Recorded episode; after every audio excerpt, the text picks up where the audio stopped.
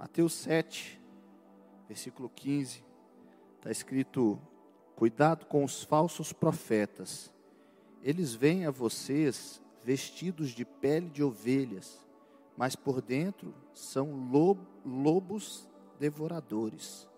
Vocês os reconhecerão por seus frutos. Feche seus olhos comigo. Paizinho, muito obrigado. Como meu pai disse, pai, talvez eu fosse a última pessoa que deveria estar aqui, mas por causa da sua misericórdia e porque o Senhor olhou para mim, pai, e teve compaixão, hoje eu posso estar nesse lugar. Eu subo aqui, pai, com tremor e temor, porque eu sei da responsabilidade que é falar com homens de Deus. Eu te peço, Espírito Santo, que o Senhor possa me usar como seu instrumento agora. Nos conecte, Pai, ao seu Espírito. Libera, Senhor, um ambiente, Pai, da tua presença aqui. Abre, Senhor, a palavra para nós, Pai. Rega essa palavra como a chuva do céu, que ela possa florescer no nosso coração. Que seja mais, Pai, que um conhecimento na nossa mente, mas que seja uma revelação no nosso espírito. Em nome de Jesus. Amém. Bom, como hoje é sexta-feira 13, eu queria falar sobre caça ao lobisomem. A Bíblia diz que alguns profetas eles trazem um lobo dentro de si. E eu, por muito tempo, vivi isso. De vez em quando o lobo ainda tenta sair, mas para a glória e honra de Deus, cada dia mais a gente tem andado em vitória. Mas como meu pai disse, né? Vivi uma vida assim muito longe de Jesus e um temperamento muito estranho. E eu quando voltei para Jesus, eu lembro que um dia a gente estava aqui, eu estava muito apaixonado mesmo, e aquele primeiro amor, aquele fogo, e eu não queria perder nada que acontecesse na igreja. E eu lembro que a gente estava num culto, se eu não me engano, de terça-feira, e o meu filho começou a fazer uma bagunça, estava um mover de Deus, as pessoas aqui na frente, a gente orando, e o meu filho Luca começou a fazer muita bagunça, tanta bagunça que eu não consegui ficar no culto. Eu tentei levar ele lá para trás para ver se a gente conseguia, mas não teve jeito. Nós fomos embora. E enquanto eu estava dirigindo, indo embora, eu fiquei muito chateado. Saí de um ambiente de tanta unção, de tanto poder, de um coração que estava tão voltado para Jesus, mas o lobo uivou dentro de mim. Au! Eu dei uns tapas na perna do Lucas, assim para trás. Falei, cara, um absurdo. Eu queria tanto ficar naquele culto e fui falando, e quanto mais eu falava, mais nervoso eu ia ficando. Então eu desci do carro e ele parou na porta de casa. Ele era pequenininho. E eu comecei a falar com o dedo assim na cara dele, eu dei um tapa na cara do Lucas. A Tayla na hora abraçou com ele e falou: "Não, amor, assim não". E entrou com eles e eu fui entrando atrás e ali, irmão, já sabia de toda a manota que eu tinha dado. Fui subindo tão envergonhado, entrei para dentro do meu quarto. Do lado da minha cama tinha um, móvelzinho baixo. Eu sentei naquele móvel, abaixei a cabeça, uma vontade de chorar. E enquanto a Tayla colocava os meninos para dormir, eu estava esperando ela voltar para o quarto para me dar aquele sermão. E a Tayla chegou, veio para cima de mim, e eu falei: Meu Deus do céu, agora ela vai acabar comigo. E ela falou: Sim, aquilo que aconteceu lá fora eu não reconheço você naquilo. Você não é esse homem e eu te perdoo porque eu sei que não foi você. E aquilo foi tão forte para mim, a, a forma como ela conseguiu, num ambiente que ela poderia ter me destruído com toda a razão, ela usou para uma reconstrução e para um alinhamento de caráter e identidade. E ali eu comecei a chorar, me arrependi muito, chamei meu filho, pedi perdão, pedi perdão para ela e a gente teve um concerto ali, mas como quando a gente é alinhado na nossa identidade, como é bom, né? Como foi gostoso. Não toda a parte ruim, mas como foi bom a sabedoria da minha esposa naquele momento. E eu escrevi uma música que diz: Vivem dois em minha mente, um é manso, o outro ardente. E é uma verdade assim que eu vivi e ainda vivo lutando contra contra esse lobo, né? Meu pai ainda me deu o nome de Wolfgang, que significa que anda como lobo. e eu comecei a lembrar da lenda do lobisomem. A lenda do lobisomem, é claro, ela tem várias histórias, mas uma delas diz que um homem, ele fez um pacto com o diabo. E ele recebeu uma maldição, ele foi amaldiçoado. E todas as vezes que vinha a noite de lua cheia, ele se tornava aquele monstro, metade homem e metade lobo e ele perdia a consciência e ele se tornava alguém agressivo, alguém destruidor, alguém que quebrava tudo que estava em volta. Quem aqui já assistiu algum filme, né, vê que de vez em quando o homem é um homem bom, ele até tenta se amarrar num quarto, se segurar para quando ele vai se transformar, mas no fim ele quebra aquelas correntes, ele quebra aquelas aquelas paredes e ele sai e sem consciência faz aquelas coisas. E eu fico vendo que de vez em quando a gente está vivendo assim. A gente está vivendo, talvez procurando um inimigo do lado de fora. Quem está destruindo o nosso casamento, quem está destruindo o nosso relacionamento com os nossos filhos, quem está destruindo o nosso chamado ministerial. A gente está procurando um lugar para se apoiar, alguém para colocar uma culpa. E a gente ainda não percebeu que o maior inimigo é aquele que mora dentro. O interessante é que todas as vezes que a gente vê um inimigo, a gente tem uma certeza, a gente pode vencer esse inimigo. Amém? E eu queria falar um pouquinho sobre isso. Eu vejo, né, essa essa alusão ao lobisomem, né, a lua cheia, alguns gatilhos que podem destravar algumas coisas dentro de nós. Tem gente que entra no carro, irmão, e ele virou o monstro ele fica violento, ele fica agressivo, ele tem que andar mais rápido que todo mundo, ele xinga, às vezes xinga coisas que não tem coragem de xingar em lugar nenhum, às vezes a pessoa é uma moça. Tinha um desenho do Pateta, né, que ele entrava no carro e ele ia transformando. Não sei se você lembra disso, daquele jeito. às vezes o, o, a lua cheia que está nos atingindo é o dinheiro, tão ganancioso não consegue ser generoso com ninguém, escondendo o dinheiro da família, escondendo o dinheiro dos filhos, da esposa, e ninguém pode tocar, ninguém pode pegar, e a gente se torna, ao, ao invés de senhor do dinheiro, servo do Senhor. Às vezes, o futebol, nós, irmão, tinha um lobisomem de futebol dentro de mim, você nem valeia, você nem acredita. O Beto sabe. Eu e o Beto estamos aposentados, né, Beto? Graças a Deus, porque Dava uma briga de lobisomem aqui, irmão, que era um perigo. Tem gente, irmão, que, que libera o monstro na hora do sexo. Quer tratar a esposa como uma atriz de filme pornô. E ela está falando assim não. E a gente assim sim, vamos, vamos. E força a barra. Até a gente viver uma impureza no lugar mais puro do mundo, que é o nosso leito. E acontece que todo homem é um profeta. Você sabia disso? Porque profecia é um decreto. Olha o que está escrito em João 11, 49.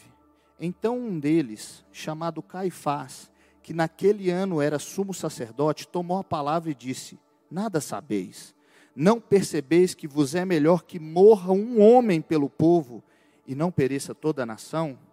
Ele não disse isso de si mesmo, mas sendo sumo sacerdote naquele ano, profetizou que Jesus morreria pela nação. E não somente por aquela nação, mas também pelos filhos de Deus que estão espalhados para reuni-los num povo. Caifás era sumo sacerdote naquele ano, e por causa do nível de autoridade que ele tinha, sem saber, ele liberou uma profecia, um decreto.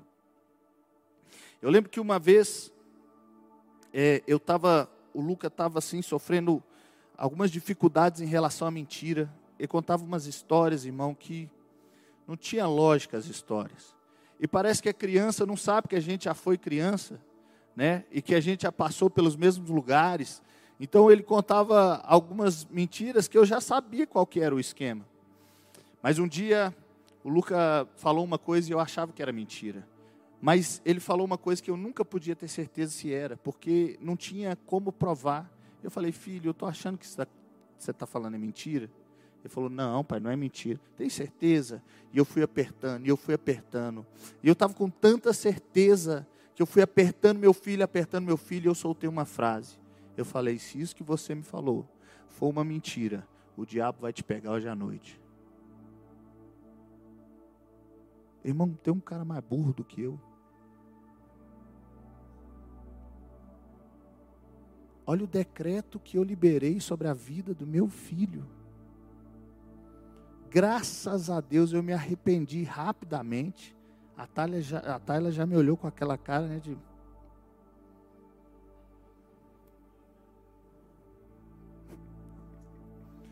E eu orei, repreendi, quebrei aquela palavra.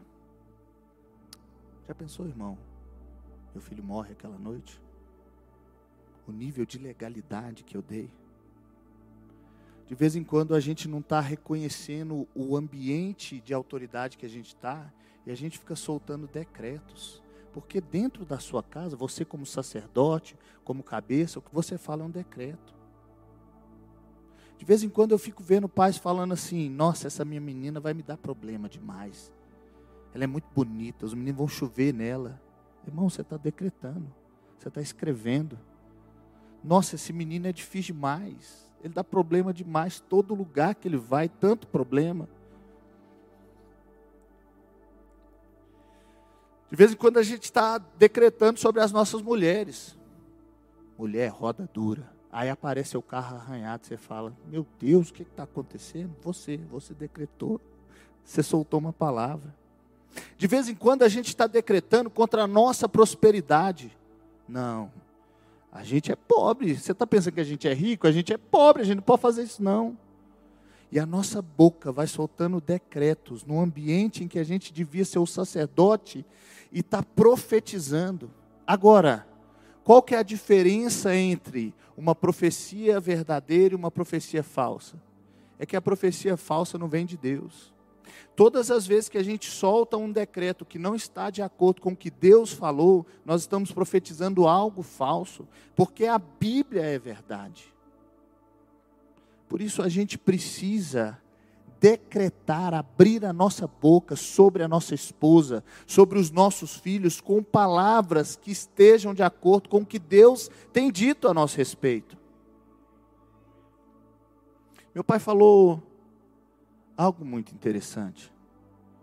Agora não sei se foi meu pai se foi o pastor Jorge, mas falou sobre como a nação precisa de homens. Irmãos, somos nós. Somos nós.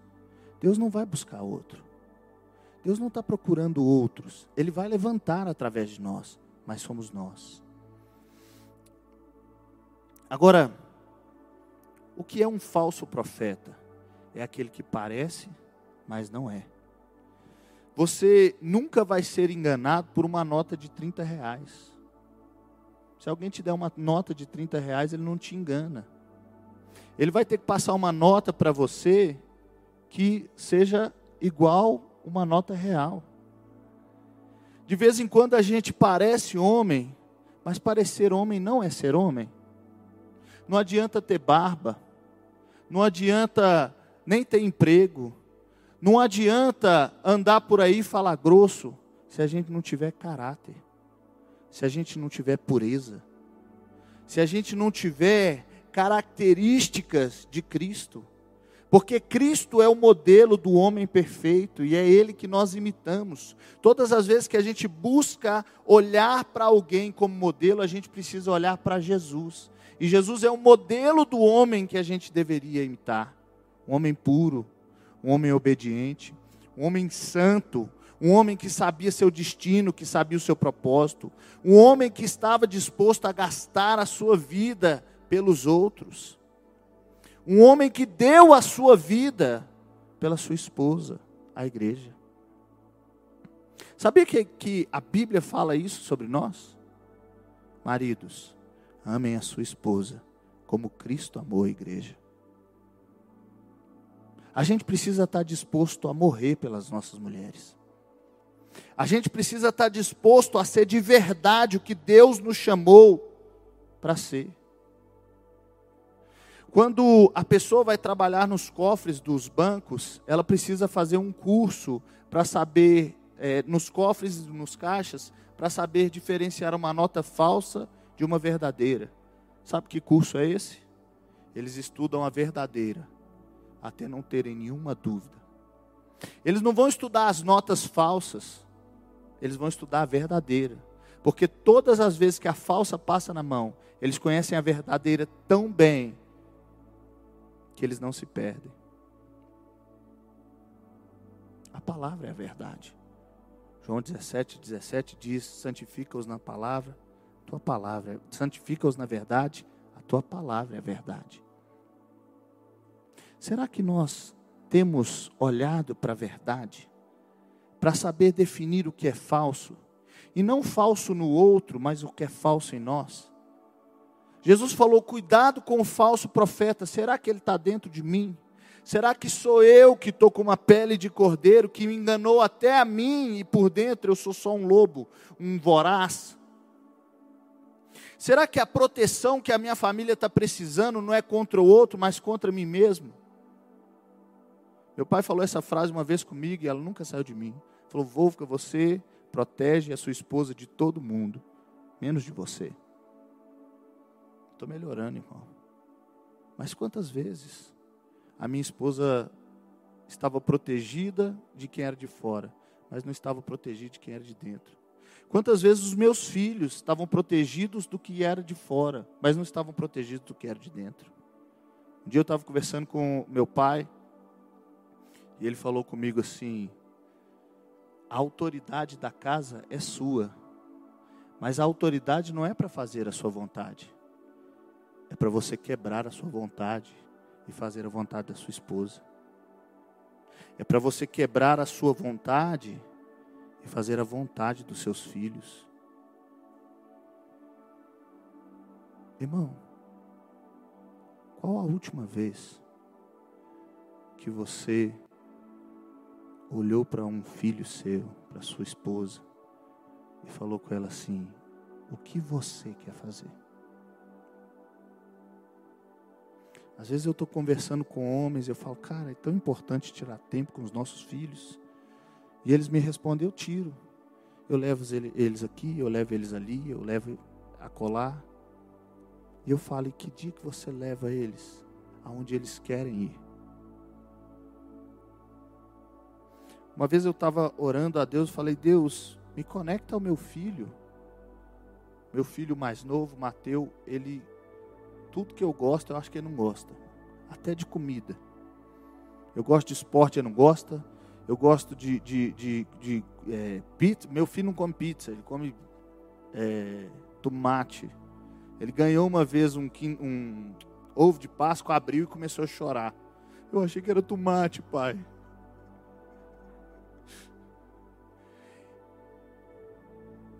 E o meu filho, ele pega o, o videogame dele e ele gosta de, de Lego, ele gosta de montar as coisas. Então ele joga um jogo de montar.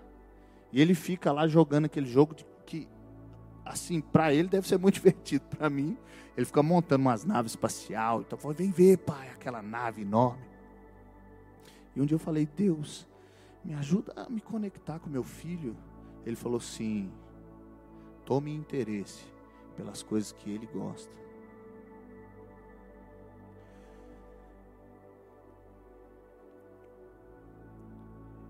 Em Gênesis 12, 1, está escrito assim: O Senhor disse a Abraão: Saia da sua terra, da sua parentela e da casa do seu pai, e vá para a terra que lhe mostrarei. Farei de você uma grande nação, e o abençoarei, engrandecerei o seu nome, seja uma bênção. Abençoe, abençoarei aqueles que o abençoarem, e amaldiçoarei aquele que o amaldiçoar. Em você serão benditas todas as famílias na terra. Sabe qual que é o projeto de Deus? Famílias benditas. Todas as vezes que a gente apresenta uma família abençoada, nós ganhamos unção para abençoar famílias. Ele falou: sai do meio da tua parentela, porque eu tenho que fazer uma coisa com você que não dá para fazer no meio deles. eu vou construir algo em você que vai precisar nascer em você, vou fazer em você. E através disso que eu vou fazer em você, eu vou abençoar todas as famílias. O que, que é isso, Deus? Uma família. Eu vou te dar um filho.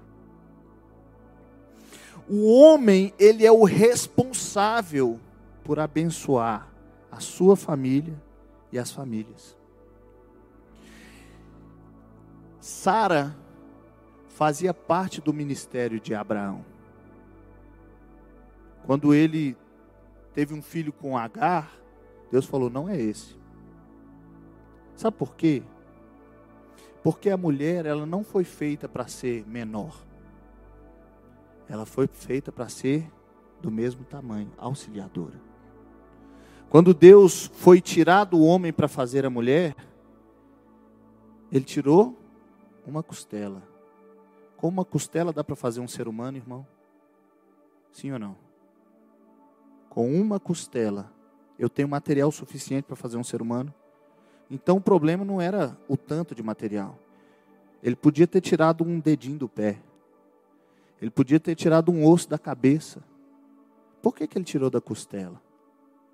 Porque a mulher não estava em cima, mas também não estava embaixo. Ela vinha do lado. Como é que é? E protege o coração. Pastor William vai ministrar uma palavra sobre essa. Depois. Mas ele falou assim: em ti. Você não consegue fazer sem ela, mas a sua postura define em ti. Eu estou chamando você. Irmão, deixa eu te falar uma coisa. Não tem ninguém para abençoar a sua casa além de você. De vez em quando as pessoas chegam em mim e falam assim: Pastor, você podia conversar com meu filho? Está rebelde, está difícil. Posso. E a gente tem uma conversa e, para a glória de Deus, através do Espírito Santo, normalmente é uma conversa boa. E a pessoa volta em mim e fala assim: Pastor, foi bom demais. Você pode encontrar com ele toda semana? Posso não, irmão. Você precisa virar pai desse menino. Não dá para eu tomar o seu lugar porque eu não tenho autoridade, eu não tenho unção para isso. Eu consigo te ajudar.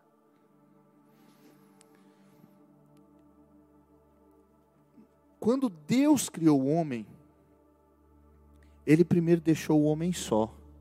Por quê? Ele olhou para o homem e falou assim: Não é bom que o homem esteja só. Mas por que, que o homem teve que ficar só? Porque Deus queria construir uma coisa nele primeiro. Deus colocou sobre os homens autoridade e unção. O homem estava sendo preparado para a função que viria sobre ele, de sacerdote sobre o lar. Deus falou com ele assim: trabalha, trabalha, dá nome aos animais, governa. E depois que o homem tinha cumprido essas partes, ele falou: agora eu vou te dar uma auxiliadora. Eu vou te dar alguém que vai andar do seu lado. Mas assim como na Trindade o Espírito Santo não é maior que Jesus, nem Jesus é maior que Deus, todos são Deus, mas estão organizados, Deus colocou uma organização na família. Ele te colocou para proteger a sua esposa. Ele te colocou para ungir os seus filhos. Ele te colocou para abençoar a sua casa. Ninguém quer seguir um discurso. A gente quer seguir um exemplo. Quando eu me perdi da igreja, eu nasci na igreja, eu morei na igreja, eu morei no fundo da, da igreja. E eu sabia tudo o que podia se saber de igreja, e eu me tornei um crítico da igreja. E quando eu me perdi, e eu pensava, cara, esse negócio não é verdade, esse negócio de cristianismo, olha só como esse cara errou, como essa fulana e tal.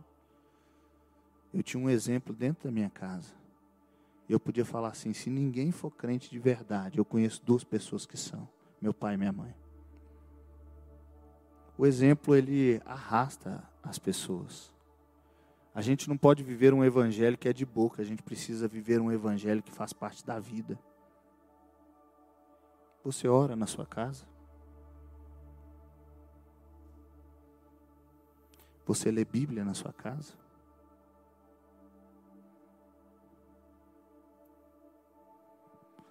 Todas as noites eu abraço os meus filhos. E eu oro por eles. Pai, eu abençoo a noite dos meus filhos. Eu peço que os seus anjos estejam protegendo ele. Eu peço que eles tenham sonhos proféticos. Eu peço que o seu Espírito Santo dê para eles descanso. Senhor, que nenhum mal venha sobre os meus filhos. Sabe o que vai acontecer, irmão? Eles vão ter sonhos proféticos, porque eu sou autoridade. Eu estou, eu estou colocando decretos na, na vida dos meus filhos. O problema é que muitas vezes a gente está querendo instituição para fazer o que a gente ficou preguiçoso demais para fazer. Então a gente põe, cre... põe o menino na creche para ele brincar, porque a gente não quer brincar com ele. A gente chama uma babá para alimentar e para limpar. A gente põe na escola para educar. A gente põe num curso para ensinar. A gente põe na faculdade para formatar. E a gente põe na igreja para espiritualizar.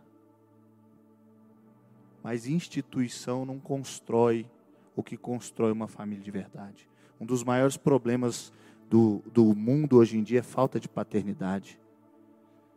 A gente pega as nossas mulheres, entrega um cartão de crédito para dar prazer, porque a gente não sabe mais transar.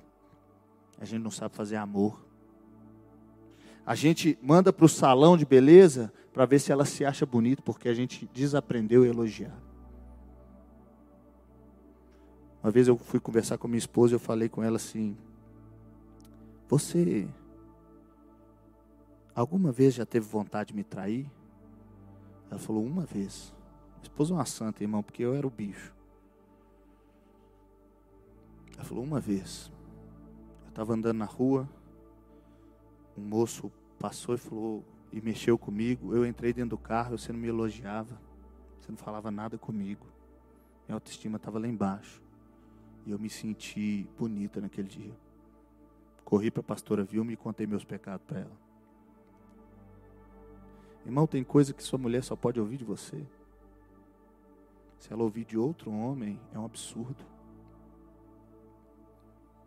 Aí a gente paga a internet para se comunicar porque a gente não sabe mais olhar nos olhos.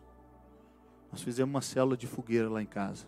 Fizemos uma fogueira, foi gostoso. Assamos marshmallow, assamos é, milho, batata. E quando o pessoal foi embora, eu sentei na beirada daquela fogueira, violãozinho na mão, minha esposa no, do outro lado. Mandamos os meninos dormir. Fui dormir uma hora da manhã, eu e ela lá fora conversando. Coisa tão simples, tão gostosa. A gente tem a mania de conversar antes de dormir. A gente deita na cama e fica batendo papo. Tão simples. A gente compra entretenimento para se divertir, porque a companhia um do outro já não é mais tão divertida. E a gente compra fast food, porque nem cozinhar a gente quer mais. A gente quer comer uma comida ruim feita pelos outros, do que uma comida feita com amor dentro de casa. E no fim do dia, a gente se tornou estranhos morando numa mesma casa. Gente que parece que é feliz, que parece que é bonita, que parece que tem autoestima, que parece que se relaciona, mas que perdeu. E o pior de tudo é que, como meu pai sempre diz, né?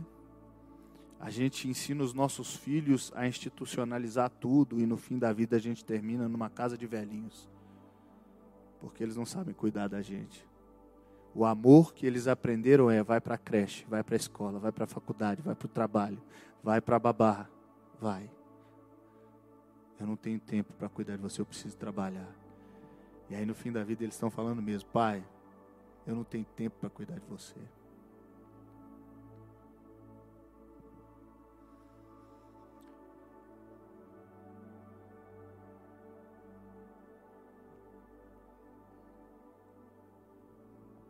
Um dia o meu pai chegou para mim, falei com ele, pai, eu quero divorciar.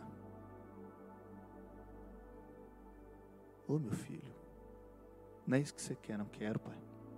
Quero, que eu quero, que eu quero, que eu quero. Não vou, porque você quer ser feliz. Falei, qual ficou doido, gente? Ser feliz. Mulher doida. Esses meninos catarrentos. E Jesus entrou na minha vida, começou a mudar as coisas. Meu pai, irmão, aqui, deixa eu te falar uma coisa, irmão. Se você quiser andar perto de um homem, anda perto do meu pai. Eu sei que tem outros, mas se quiser andar perto de homem, anda perto do meu pai. Quando eu me casei, eu não tinha a mínima condição de estar casado, de me sustentar. Eu fiquei morando na casa dele seis anos. Eu não sei nem como é que ele aguentou. Se não fosse o investimento que ele fez no meu casamento, hoje eu não teria casamento. Hoje eu cheguei para minha esposa, ela foi para casa do pai dela, vestiu uma roupinha, e eu passei e falei: Que isso? Mas tão bonita assim. Ela abriu um sorriso, falou: Eu gosto de ficar bonita, amor. Eu falei: Você tá linda. Deu um beijo na boca dela, meus meninos chegaram. Que isso, pai? Eu falei: Sua mãe tá linda. Irmão,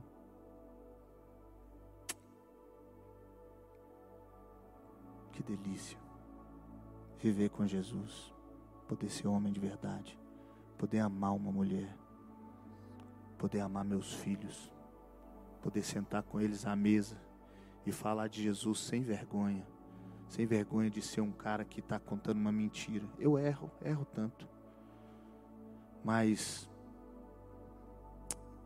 eu sei que Deus está fazendo e vai continuar fazendo. E eu sei que Deus está fazendo a sua vida também. Nós temos andado debaixo de uma unção de hombridade de verdade. E os nossos filhos não vão se perder.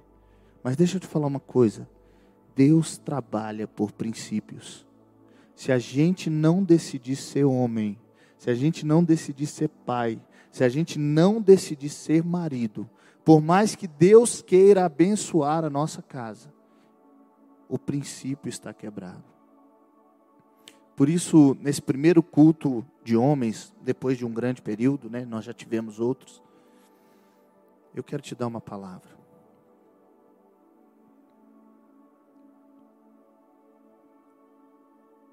A árvore se conhece pelo fruto. Olha para a sua vida. Porque todo mundo que se examina e se encontra num ambiente que não gostaria de estar, tem um advogado, um modelo de homem, um espírito dentro que te transforma. Não um esforço da sua carne, porque a sua força é finita, você vai cansar um dia.